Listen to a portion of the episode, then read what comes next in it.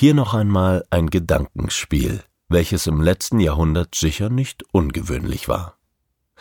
Eine Familie hat einen Sohn, und klassischerweise bekommt er Autos und einen Fußball zum Spielen.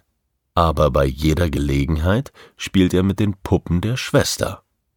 Außerdem malt oder bastelt er gerne. Das muss kein Problem sein. Sagen wir aber, dass die Eltern sich einig sind, dass ein Junge, der mit Puppen spielt, im Erwachsenenleben scheitern wird. Nun werden sie beide alles daran setzen, dass er nicht mehr mit Puppen spielt. Wenn er jedes Mal bitterlich weint und vielleicht sogar sagt, so mache ihm das Leben keinen Spaß mehr, könnte es sein, dass die Eltern ihn manchmal damit spielen lassen, aber weiterhin nach Hilfe suchen. Schließlich stimmt da ja mit ihm was nicht. Er soll das lassen. Die Eltern sind wahrscheinlich dennoch im Zwiespalt. Was tut meinem Kind wirklich gut und was schadet ihm?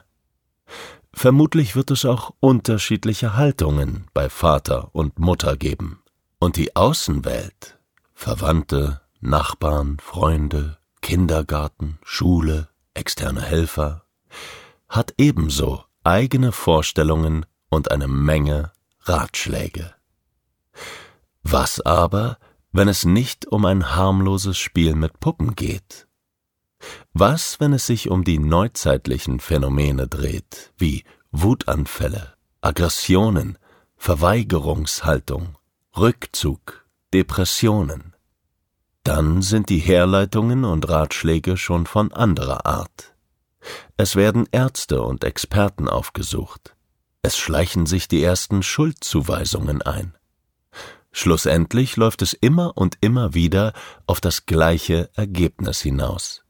Das Kind zeigt unangemessenes und damit inakzeptables Verhalten. Es ist behandlungs- bzw. therapiebedürftig. Oder die Eltern sind reparaturbedürftig und bedürfen der Korrektur. Vielleicht auch gleich beide, Eltern und Kinder. Das positive Lebensgefühl ist vollkommen verschüttet. Wie sollte es auch anders sein? Selbst wenn es biografische Lebensumstände sind, die als Herleitung für auffälliges Verhalten gelten, sind diese entweder unveränderbar, zum Beispiel der Tod eines lieben Menschen oder Haustieres, oder die Wut und negativen Gefühle werden verstärkt, zum Beispiel bei einer Trennung der Eltern. Mitten in diese Gemengelage kommen wir nun im begonnenen Hilfeprozess nach kurzer Zeit mit unserer Einschätzung. Die Kinder sind okay. Die Eltern sind okay. Damit verwirren wir die Familien. Ungläubig schauen die Gesichter allerorts. Aber trotzdem scheint es gut zu tun. Wir ermuntern die Familien, ihre inneren Bilder zu überprüfen und sich zu erlauben, darüber nachzudenken, was sie tun würden, wie sie mit ihren Kindern umgehen würden, gäbe es keine eindeutigen Zuschreibungen aus dem gesellschaftlichen Repertoire. Was sagt Ihre Intuition?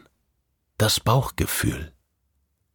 Was, wenn es so ein normal und so ein abweichend gar nicht gibt? Was beobachten Sie bei den Kindern? Was tut ihnen gut und was nicht? Welcher Rahmen ist ein passender, welcher unpassend? Ganz individuell auf den Einzelnen und die Familie bezogen. Auch wir haben immer wieder überprüft, ob es sich lohnt, die Familie zu einer Diagnostik zu schicken.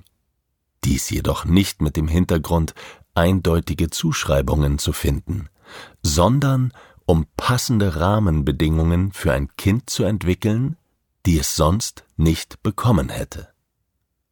Und um ein tieferes Verständnis zu entwickeln. Dies ist aus unserer Erfahrung der elementare und wichtigste Schritt. Die Familie sollte in die Lage versetzt werden, ein tieferes Verständnis füreinander zu entwickeln. Mit ein wenig externer Unterstützung ist die Familie dann meist in der Lage, selbstständig eigene Lösungsstrategien für die eigene Familie zu entwickeln.